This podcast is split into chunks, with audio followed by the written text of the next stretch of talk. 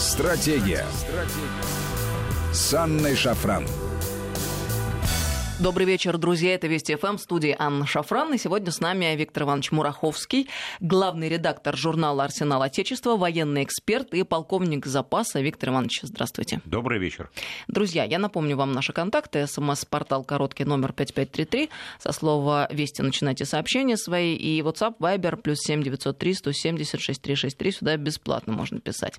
Виктор Иванович, ну, мы сегодня, безусловно, с вами а, поговорим обо всех э, насущных вопросах да, в частности о ДРСМД. А, но хочется начать а, с армейских игр 2019, которые проходят с 3 по 17 августа. И это действительно потрясающее мероприятие. Мы уже на этой угу. неделе а, касались его с Андреем Мальницким, советником министра обороны Российской Федерации. Знаю, что вы там тоже побывали, и у вас есть свои впечатления. Хотелось бы пару слов об этом услышать. Ну, я был, конечно, на открытии игр, на первых заездах. Э, соревнования одного из самых зрелищных в рамках этих игр – это танковый биатлон. Вообще начинались международные армейские игры с танкового биатлона. И даже один год еще до начала армейских игр, 2013 год, состоялись первые международные соревнования по танковому биатлону. Так вот, в этот раз э, какие новинки? Если говорить о правилах, то в принципе они остались тем же, что и в прошлые годы. Если говорить э, об участниках, то это просто сенсация в этом году произошла, потому что такое показательное выступление э, выполнили наши женщины-военнослужащие. Это молодые леди в составе танковых экипажей на танках Т-80 УЕ-1, Э, сделали заезд со стрельбой штатным снарядом, то есть бабахали из пушек только в путь по целям, прохождением маршрута всех препятствий, по которым потом уже соревновались участники танкового биатлона из разных стран – Э, выступили очень успешно, э, вернулись, э, поразив все цели на исходный рубеж, довольные, здоровые и счастливые. Это можно... звучит очень впечатляюще. Да, можно только поаплодировать, особенно с учетом того, что вообще-то в российской армии и в других армиях мира нигде женщин в танковых экипажах нет, нигде они не служат. Израиль однажды попробовал, помучился несколько месяцев и тоже отказался. Интересно. Да. Дальше э, такой момент. Поэтому у них было, во-первых, они не имели специальность танкиста, да, исходных специальностей другие. Связист, медик военный и так далее. Прям даже вот так вот. Да, вот так вот. Медик. Да, совершенно. Участвовал... Вот старший лейтенант, там девушка, она э, старший лейтенант медицинской службы. вот. И выполняла там э, обязанности командира танка Т-80. Вот. И все остальные девушки из состава экипажа тоже, они специальность не танковая, они другие военные специальности. Но они все военнослужащие, или офицеры, или контрактная служба. Вот, э, поэтому у них было время сокращенное такое на подготовку освоить вот эту вот совершенно ранее неизвестную да, боевую машину. А, я просто напомню, что вот в учебных подразделениях, когда призывников в армию направляют, да, они же приходят, если в танковые войска, они не сразу на танк попадают, а их сначала 4 месяца учат своей воинской специальности, вот этим первоначальным навыкам, только после этого... Ну, теория, они... грубо говоря, Не да? только, и практика, со стрельбой, вождением, устройством танка. В общем, они 4 месяца из танка не вылазят, чтобы его только освоить вот на таком уровне, чтобы их можно уже было направить в войска, и они вошли в состав экипажей боевых машин. А девушки с этим справились буквально за несколько недель, да? Так это, получается, специально отдельную команду готовили? Да, для участия в соревнованиях? А нет, они вне конкурса выступали, они показали, э, знаете, во-первых, они показали, что женщины могут все.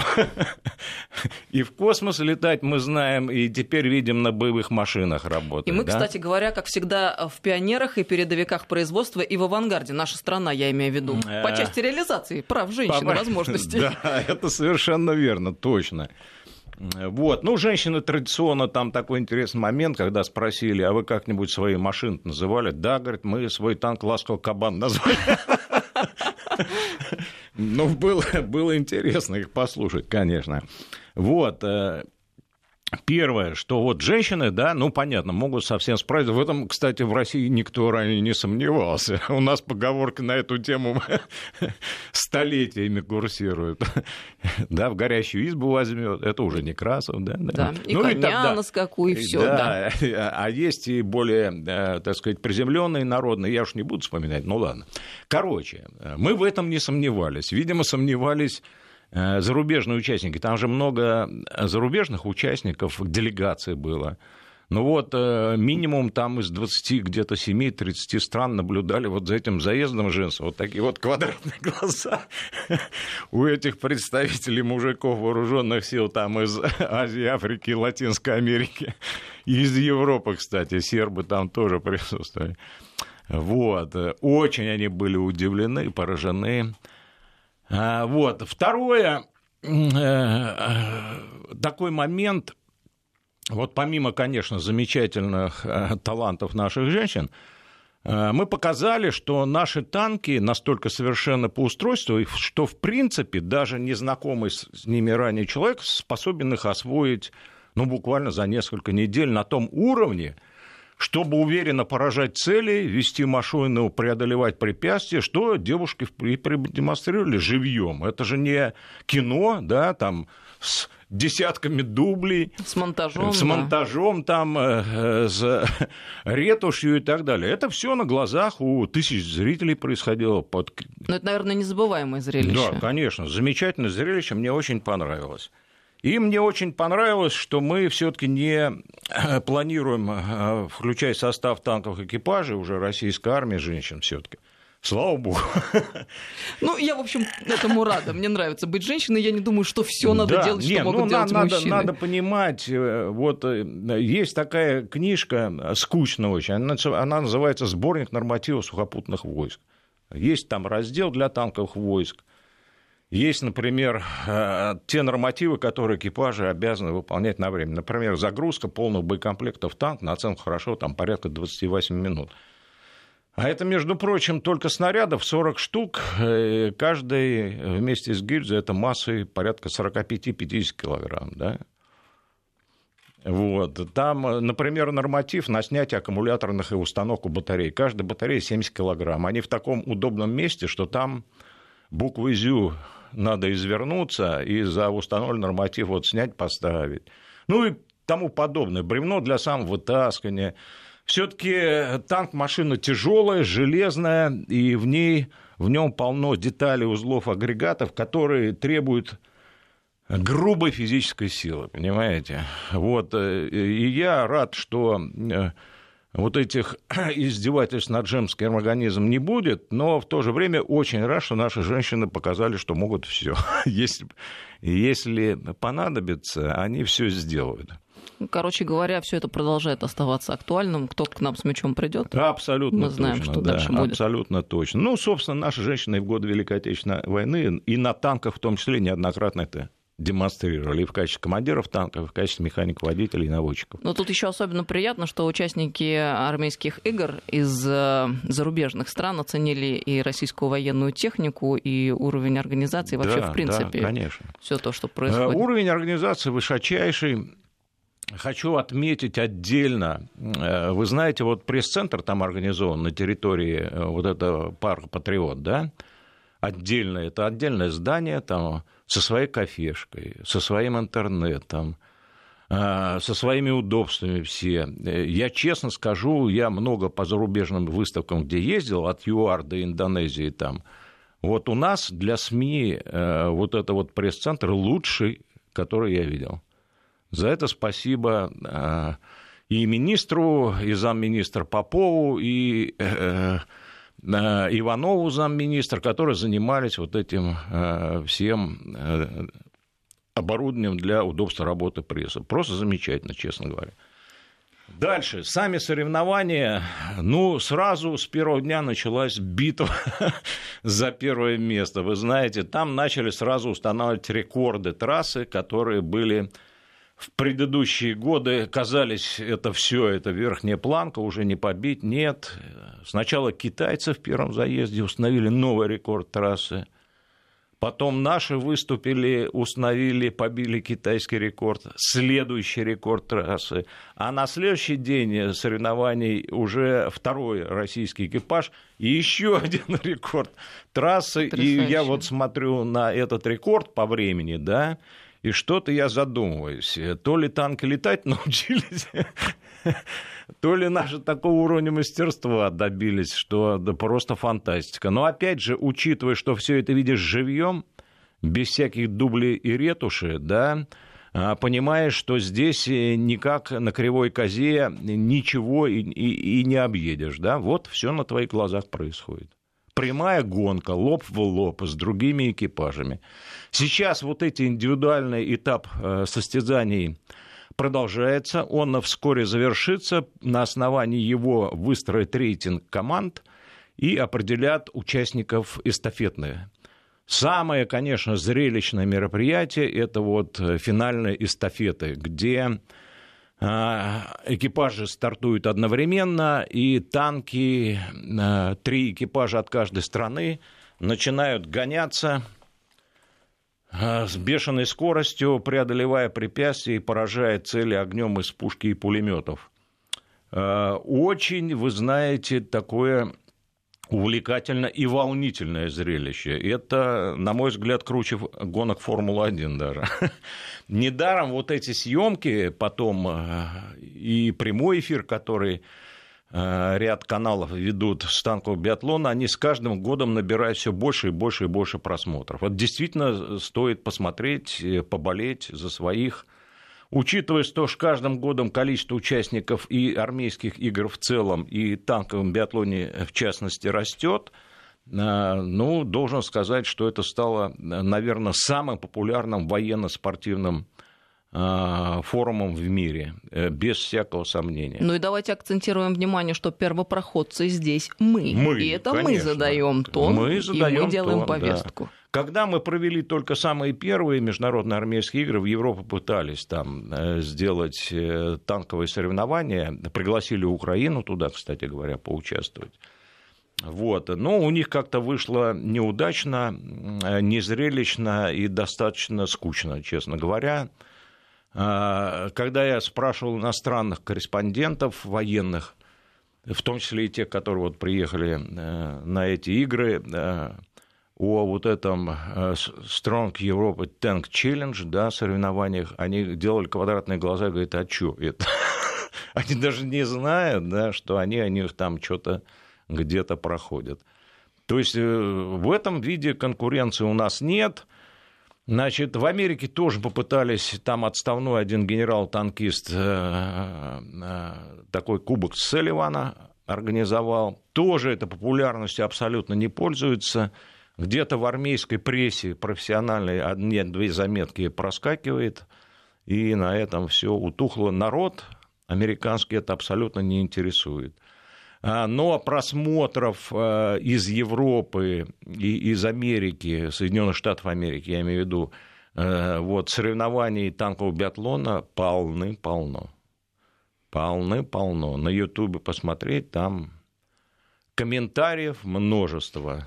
Ну, очень духоподъемные вещи вы нам рассказываете. А я, друзья, напомню вам, что армейские игры проходят до 17 августа, да. так что есть все возможности поинтересоваться. 17 августа после обеда, там, по-моему, в 15.30 финальный заезд начинается, битва за первое место уже между странами. Это не между отдельными экипажами, а то есть эстафеты стран, кто победит там больше 200 команд, насколько я помню. Ну, там, если всех посчитать, да, ведь э, э, биатлон, конечно, э, можно сказать, самый зрелищный центральный, но кроме него еще проводят соревнования по двум десяткам с лишним дисциплин. И причем не только в нашей стране, и в Китае, и в Казахстане, и в, ряде, в Индии, кстати говоря, в ряде других стран. Ну и одно из других зрелищных... Кстати, вот, скоро же, 10 октября начинается соревнование «Авиадарц». Это на аэродроме Дягилева под Рязанью. Это участвуют самолеты. Авиадарц это звучит. Звучит, да. А название такое вроде бы совсем уж спортивное, но там эти соревнования отличаются тем, что там выставлены на полигоне реальные цели на Земле и по ним работают бомбардировщики бомбами, штурмовики бомбами, ракетами, истребителей пушками и ракетами. Ну, в общем, э, фантастика. Такое можно увидеть только на каких-то масштабных учениях, на которые вообще-то зрители не пускают. А здесь, пожалуйста, зрители располагаются, и каждая страна выступает на своих самолетах. Ну, кстати говоря, напомню, из разговора с Андреем Мальницким, советником министра обороны, мы узнали, что в этом году в качестве наблюдателей и представителей стран НАТО да, присутствуют. Да, да, в том числе и США, кстати говоря. А раз уж у нас э, речь зашла о танковом биатлоне, вот вопрос хочется вам задать, э, Виктор Иванович. А когда танки станут безэкипажными и на платформе «Армата» в том числе? Ну, во-первых, на «Армате» э, экипаж все таки есть, три Вы человека. танкист, можете да, ответить да, компетентно. Да, да. На «Армате» все таки экипаж есть, три человека. Значит, другое дело, что у «Арматы» совершенно другая компоновка, чем у всех других танков мира. То есть экипаж там в отдельной такой защи... особо защищенной бронированной капсуле, ниже башни, в корпусе. То есть сделано все, чтобы экипаж э, выжил в любых условиях, даже в случае поражения танка. Второе, э, значит, на платформе Т-72 Уралвагонзавод уже предложил роботизированные машины. Т-72 это танки предыдущего поколения – вот э, вместо того, чтобы их э, отправлять куда-нибудь в архив или на переплавку, предложено роботизировать их и сделать из них э, роботизир... роботехнические комплексы боевые переднего края. То есть предусматривается, например, что экипаж «Арматы», находясь в своем танке, впереди себя управляет одной-двумя вот такими роботизированными машинами, которые движутся впереди, вскрывают оборону противника, вскрывают его цели, все это завязано в единую сеть управления боем и огнем и обеспечивает э, своевременное поражение огневых средств противника, преодоление и прорыв любой противотанковой обороны. Такие работы сейчас идут. Ну и, естественно, на будущее э, закладывается и возможность постепенно роботизировать э, технику и танк, в том числе на платформе «Армата». Мы как-то с вами об этом говорили. В первую очередь будут роботизированы функции наводчика-оператора. Я думаю, много уже сделано. Баллистический вычислитель, а, автомат сопровождения цели, все это человек не участвует. Условия стрельбы автоматически, сопровождение цели автоматически. Пока человек выбирает боеприпасы, нажимает кнопку «Огонь». Вот эти функции тоже будут в скором времени автоматизированы. Второе, функция командира танка – это управление боем. Да? А, думаю, тоже на наших глазах это будет роботизировано. Этим э, э, определение боевого порядка, приоритет распределения целей, маневр на поле боя, это будет способен э, делать в обозримом будущем искусственный интеллект. Еще один член экипажа из танка уйдет. Пока остается механик-водитель. К сожалению, опять же, мы говорили об этом, слишком неоднородная и сложная среда, э, по которой механик-водитель ведет танк, вот образно выражаясь. Это и куча препятствий, и естественных, и искусственных. Это и минные поля, установленные противником. Это и грунт разной проходимости. Одно дело болото, другое дело песчаное, третье дело асфальт. Пока искусственный интеллект, вот эти вот все э, совокупность вот этих сложностей преодолеть не может. Пока искусственный интеллект еле-еле справляется с вождением машины, по дороге в городе, размеченной разметкой, да, светофорами и так далее. И то ошибается и насмерть убивает людей. Это очень, кстати, интересный момент, потому что мы привыкли слышать о том, что искусственный интеллект, он настолько великолепен и может быстро самообучаться, что, в общем-то, уже человек ну, практически ну, сам, Насчет нужен. самообучания у меня очень большие сомнения. Мы, мы вот просто, давайте логически, вот э, искусственный интеллект, э, ему противопоставляется, или как база используется, естественный интеллект, то есть наш с вами, да, ну, мы такой, будем говорить, среднего ума с вами, да? не будем гордиться. Мы тут недавно на программе «Кто против» на телеканале «Россия» рассуждали о том, что э, как бы с естественным интеллектом было бы все хорошо. Да, да, так вот, естественно, э, я напомню, что есте... мы видим на нашем примере просто, человек не рождается с предустановленным естественным интеллектом. Согласны? У него только инстинкт. Ну, способности, наверное, какие-то есть что-то? А, нет, только инстинкты. Способности проявляются в процессе воспитания. А, ну вообще да, на самом нулевом уровне, наверное, да, да я с вами соглашусь. Способности, они проявляются в процессе обучения, воспитания в семье и в обществе. Да, да, да. Если человека изъять из семьи и общества, вот в младенчестве, и отдать куда-нибудь в нечеловеческое общество, у него интеллект не проявляется. Вообще. Это неоднократно доказано примерами, когда дети случайно или преднамеренно попадали, например, в стаи животных. Ну, Маугли все знают, понятно, это художественное произведение, но есть наукой зафиксированные факты. А если достаточно длительное время ребенок проводит вот в такой обстановке, Затем э, с помощью психологов, педагогов ему много лет пытаются установить хотя бы начало общепринятого поведения, хотя бы начало зачатки речи какие-то привить. Не говоря уж, я не говорю про арифметику, там, математику и прочее, понимаете? То есть человек, изъятый из семьи, из общества, интеллект не получает. Это наукой установленный факт. Теперь вопрос. Мы собрались создавать искусственный интеллект. Если он самообучающийся, да, там есть уровни глубинного обучения – а, а, у кого и чему он будет учиться. На основе базы данных. Ну, база данных это не семья, не общество. Э, сами разработчики... То есть множество случаев и вариаций этих да, случаев. Да, множество случаев и вариаций, но сами ученые, разработчики искусственного интеллекта, они признают вот эти нейронные сети и глубинное обучение, что уже, когда э, это глубинное обучение от начальных параметров, от первого слоя, который алгоритмами заданные человеком, уходит на четвертый, пятый уровень, они сами не знают, на основе чего искусственный интеллект э, принимает решение, по каким алгоритмам, и они видят ну, то только есть уже выводы. контроль, да? Он, они видят только выводы. Дальше. Человека обучением воспитанием занимаются целые отрасли образование, да, там, социальная служба и так далее. Я не верю что такие условия будут созданы для искусственного интеллекта. Вообще-то очень интересная мысль. Казалось бы, совсем простая, но есть над чем подумать. Спасибо вам большое, Виктор Иванович. Мы сейчас прервемся с вами да. ненадолго, на несколько минут, э, на новости. Я напомню, что с нами сегодня в программе Виктор Мураховский, главный редактор журнала «Арсенал Отечества», военный эксперт, полковник запаса. 5533 Вести – это наш СМС-портал и WhatsApp Viber плюс 7903 170 6363. Стратегия. Стратегия. С Анной Шафран. Добрый вечер, друзья. Мы продолжаем беседу. С нами Виктор Мураховский, главный редактор журнала «Арсенал Отечества», военный эксперт и полковник запаса. 5533 Вести – это наш СМС-портал и WhatsApp Viber плюс 7903 170 6363. Виктор Иванович, мы с вами остановились на вопросе э, безэкипажных да. танков, а по следам танкового биатлона да. начали беседу. Так вот, э, про наш вы нам практически рассказали на вопросе искусственного интеллекта, мы остановились. Да. А, что у них там, за рубежом?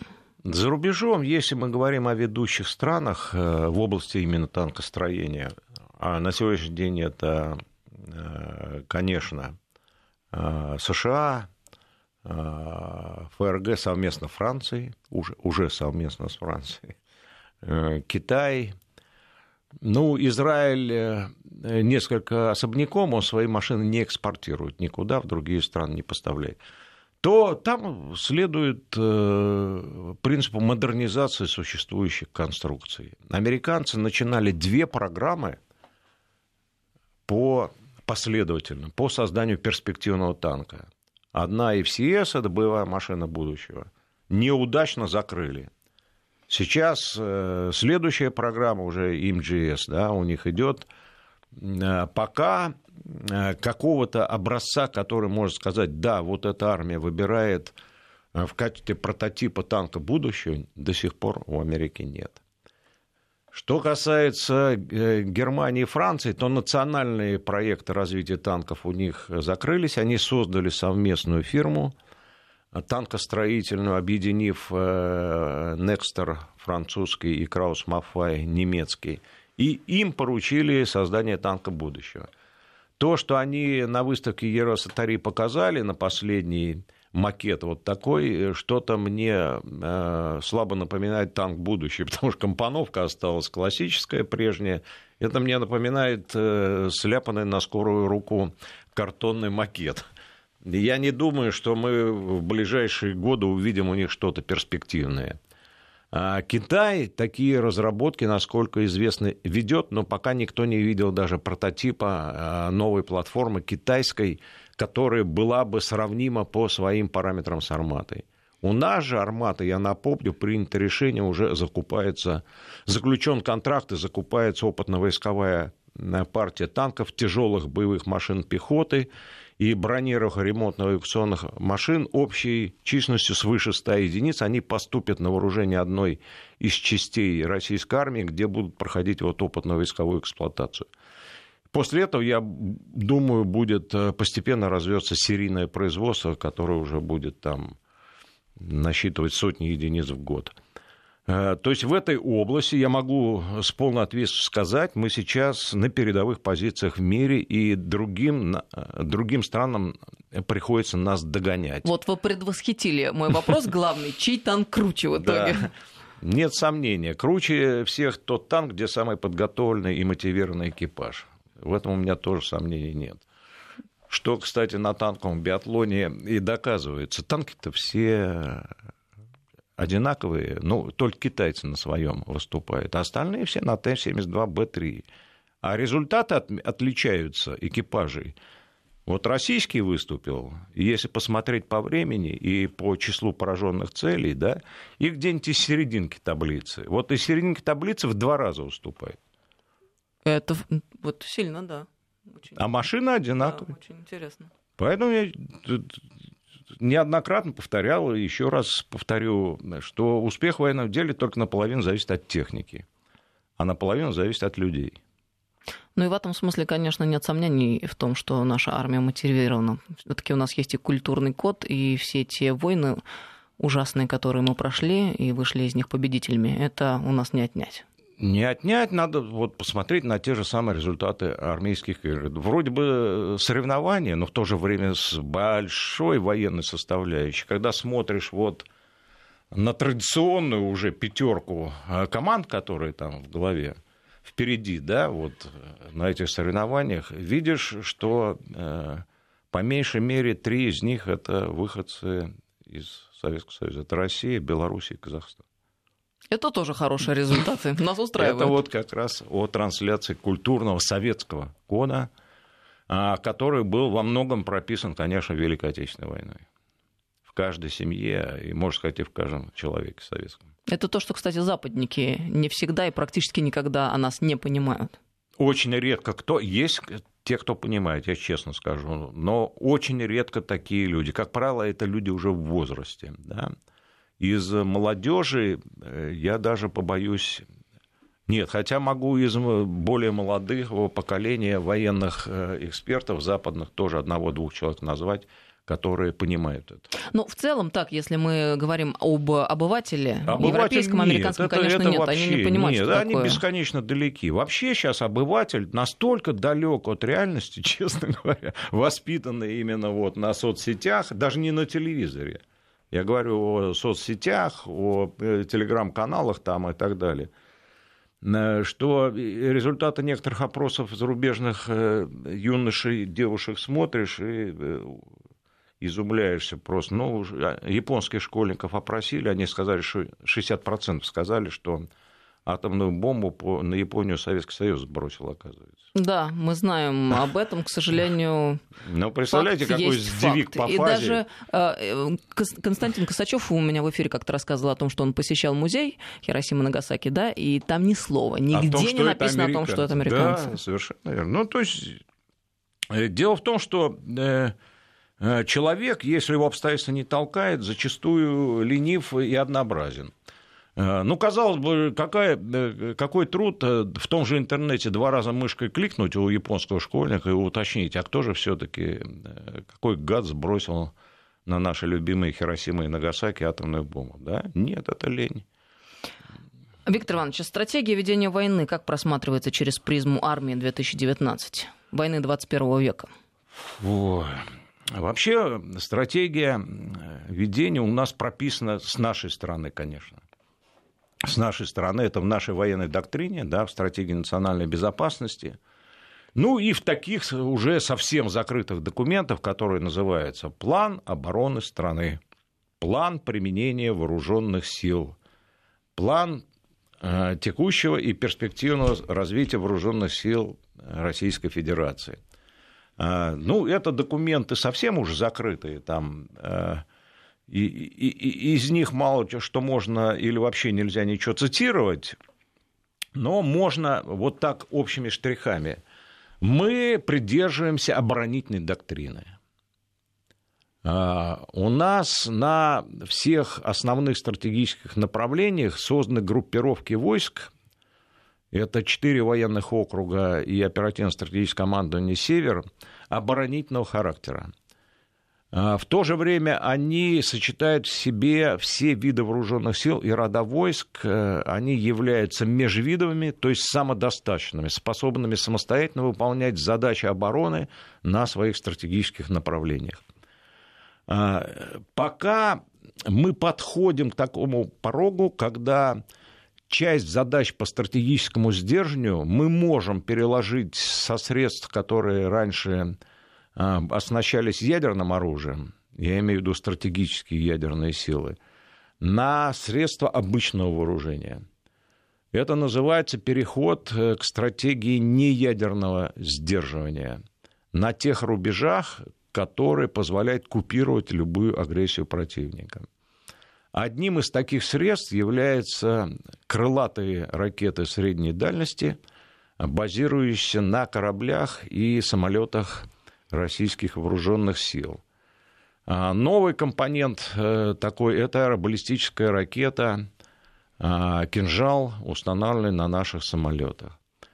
А, с э, выходом США односторонним из договора ДРСМД и прекращением действия этого договора России по этому поводу, возможно, появятся такие средства средней дальности неядерного сдерживания – базирования сухопутного. И баллистические ракеты, и крылатые ракеты. Вот наша стратегия. Мы не развертываем э, ядерное оружие за пределами своей национальной территории, в отличие от Соединенных Штатов Америки, которые имеют запасы ядерного оружия, складированные на территории Европы и а, Японии.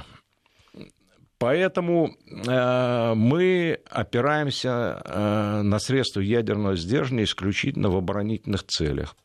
Мы не передаем э, никаких э, средств э, ведения ядерной воды другим странам, в отличие от американцев, которые тренируют экипажи авиации ФРГ, Бельгии, Нидерландов и Италии в применении ядерного оружия.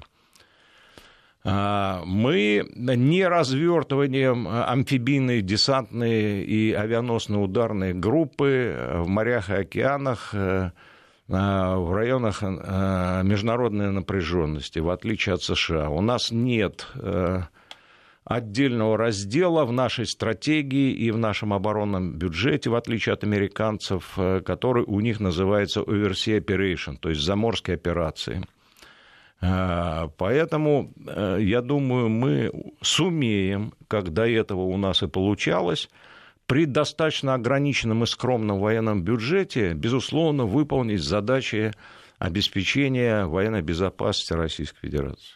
Знаете, еще э, в последнее время довольно активно муссируется вопрос об ограниченном ядерном ударе.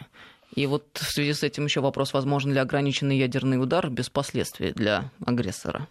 Ну, если, если говорить о так называемом ограниченном ядерном ударе, это давнее, которое мусолится в 60-70-х годов прошлого века, идея американцев. Ограниченная ядерная война, ограниченный ядерный удар, значит, один вариант у них обезглавливающий называется, то есть под центром управления государством и вооруженными силами. Второй вариант у них назывался контрсиловой, то есть э, по э, пусковым установкам и местам базирования ядерного оружия. Э, все эти фантазии политологов надоели мне хуже горько редьки, честно говоря. А Собственно, это фантазии политологов. Да, так абсолютно. Понимать. Не, ну, ну, ну, понимаете, это только можно, будучи профессором политологии, сидеть и рассуждать. Значит, мы вот сейчас навернем по центрам принятия решений там, Советского Союза или России, а в ответ они, значит, э, не посмеют против нас применить стратегическое оружие, потому что мы только тактическим ударим, да, ну, теми же ракетами средней дальности, которые были тогда размещены в Европе. Ну, президент однажды наш высказался по этому целью что ответ будет не по носителям, а по центрам принятия решений. Ну, что-то непонятного. Военным это было понятно давным-давным-давно. Если к нам прилетит ядерная ракета американская с территории Европы средней дальности, ну, неужели мы будем, значит, стесняться и, и значит, оставим без внимания центр решения, э, центр принятия решений? Мы же понимаем, что нажимает кнопку не лейтенант, командир батареи э, этой ракетной, которая в Европе находится. Это решение другого уровня. А это решение другого уровня. Там товарищи э, в Вашингтоне, в горе Шаен, укрылись в надежде, наверное, избежать ответного удара, ничего не поможет. А это очень духоподъемные речи с вашей стороны звучат. А если представить, что они эм, э, собираются нанести такого рода удар по стране, которая не в состоянии защитить себя? А вот это вот, да. Вы знаете, вот они по своей, получается, стратегией и политикой последних, э, ну, по крайней мере, десятилетий международной, а, толкают руководителей стран на мысль, что э, не спасет ничего, не договоренность с Америкой, как Иран, да? Там не только Америка, там и Европа участвовала в создании этих договоренностей. Америке не понравилось, они э, сказали, нет. Так, мы пожалуй, не... мы сворачиваемся. Да, мы передумали. Мы передумали, да.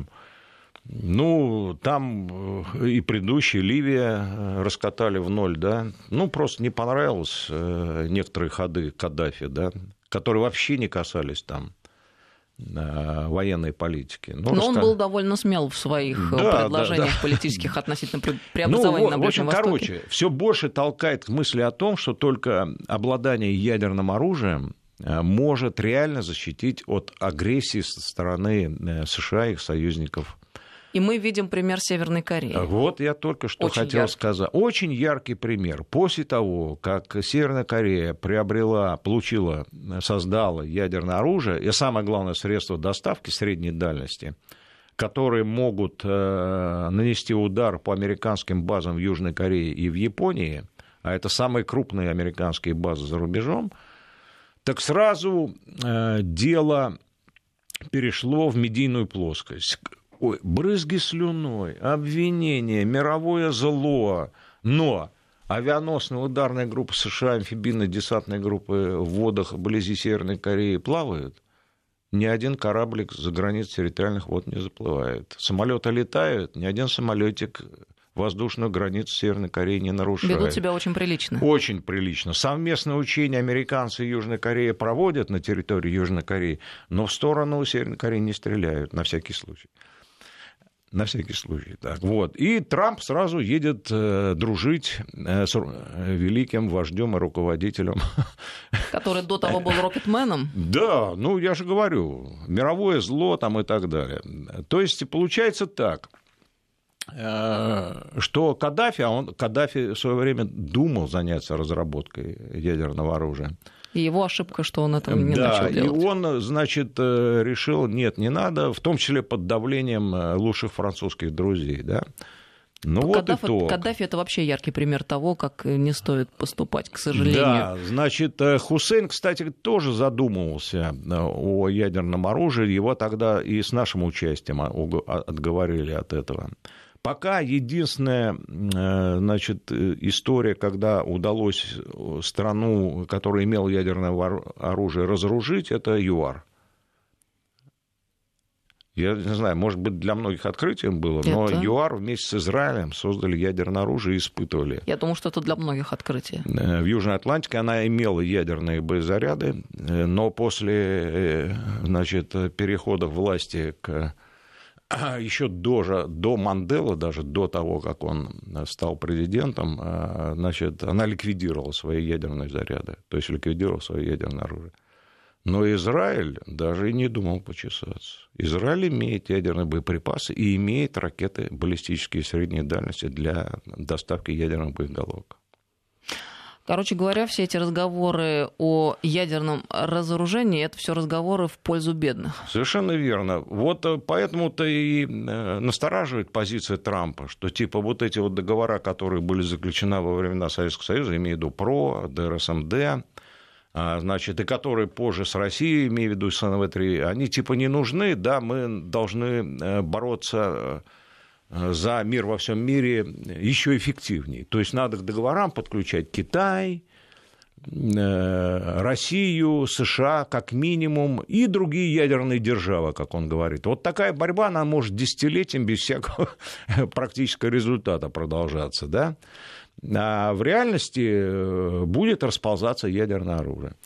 Вот у меня здесь списочек передаю. Вот это вот страны, которые на сегодняшний день обладают ракетами баллистическими средней дальности и их марки.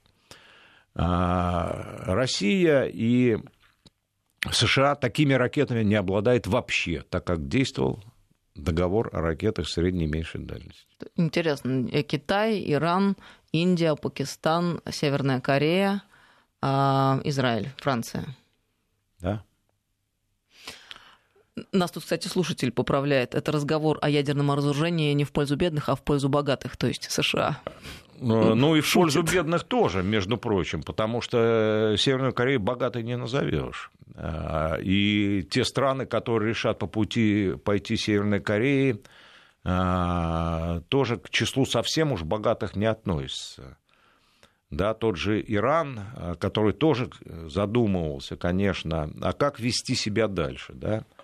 То ли идти на конфликт, в жесткий стык под санкции там, и так далее, и так далее, и все-таки вести дело к созданию собственного ядерного оружия, а, а то ли все-таки э, принять мнение ведущих участников мирового сообщества, включая Россию, и ограничить э, значит, э, возможности по обогащению урана, и тем самым перекрыть, конечно, путь к созданию ядерных зарядов, и в ответ как-то вписываться вот в общие правила международного сообщества. Иран решил пойти по второму пути, после чего его жестко кинули.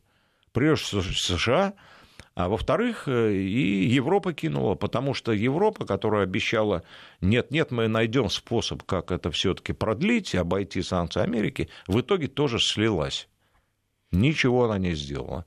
А некоторые европейские члены, я имею в виду Великобританию, сознательно пошли на обострение отношений и конфликт с Ираном, когда задержали их танкеры в Гибралтаре. Ну и пошло ответное действие Ирана. Потом пошло сбитие беспилотника американского, потом в ответ сбили беспилотник иранский. Вот эта вот конфликтная ситуация в результате тлеет, тлеет, тлеет э, полыхлет ли она в большую войну, сильно сомневаюсь. Это невыгодно, прежде всего, Соединенным Штатам Америки. Но вот такое тлеющее состояние можно продолжать э, поддерживать длительное время, и тем самым еще плюс санкции Иран держать, так сказать, в напряжении и в тяжелом экономическом состоянии.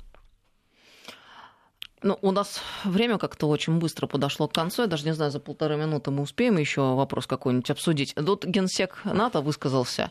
Йен Столтен, Столтенберг обвинил Россию в пренебрежении правилами и нормами, что, по его мнению, привело к прекращению действия договора об уничтожении ракет средней и малой дальности. А, вот интересно, ну, понятно, это генсек НАТО, но европейцы, вот о них речь идет, они вообще а, какую-то роль играют в этой а, большой игре? Мы, мы с вами тоже как-то обсуждаем. Все военно-политические решения в НАТО принимает США. Все остальные страны Европы только следуют. Они не обладают военно-политической субъектностью.